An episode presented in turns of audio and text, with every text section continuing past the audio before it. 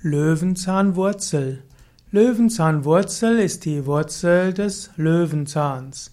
Und Löwenzahn ist eine Pflanze, die in Mitteleuropa sehr häufig vorkommt.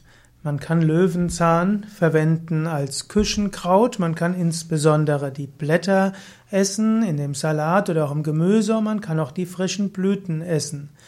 Löwenzahnwurzel kann man aber auch verwenden. Man kann zum Beispiel die Löwenzahnwurzeln äh, trocknen und danach da auch rösten und daraus kann man eine Art Kaffeeersatz herstellen. Löwenzahnwurzel kann so verwendet ähnlich wirken wie Shigori. Löwenzahnwurzel ist aber auch hilfreich äh, für als Tee. Man kann Löwenzahnwurzel verwenden in Form von Kräutertee. Beson bekannter ist der Löwenzahntee aus den getrockneten Blättern oder auch aus den frischen Blättern, aber besonders gut sind auch die Löwenzahnwurzeln. Man trocknet die Löwenzahnwurzeln und danach gibt man etwa zwei Teelöffel pro Tasse über Nacht in kaltem Wasser an und danach kocht man den Tee kurz auf und gießt ihn dann ab und trinkt davon täglich mindestens drei Tassen. Löwenzahn Wurzel kann verwendet werden für die Gallensaftbildung, wirkt appetitanregend, er steigert die Magensaftbildung. Löwenzahnwurzel wirkt auch entwässernd und entzündungshemmend, krampflösend und anregend auf den Stoffwechsel. Man kann aus Löwenzahnwurzel auch noch verschiedene andere Heilpflanzen oder Pflanzenheilmittel herstellen.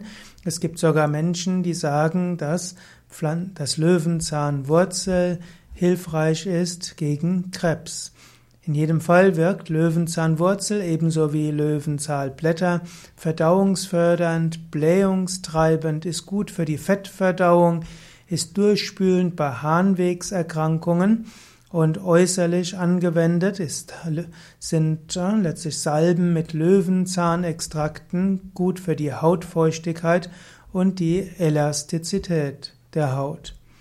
Löwenzahnwurzel und Löwenzahnkraut äh, können, wenn sie zu viel verwendet werden, auch zu Magenbeschwerden führen und manche Menschen haben auch eine Kontaktallergie gegen den frischen Milchsaft des Löwenzahns.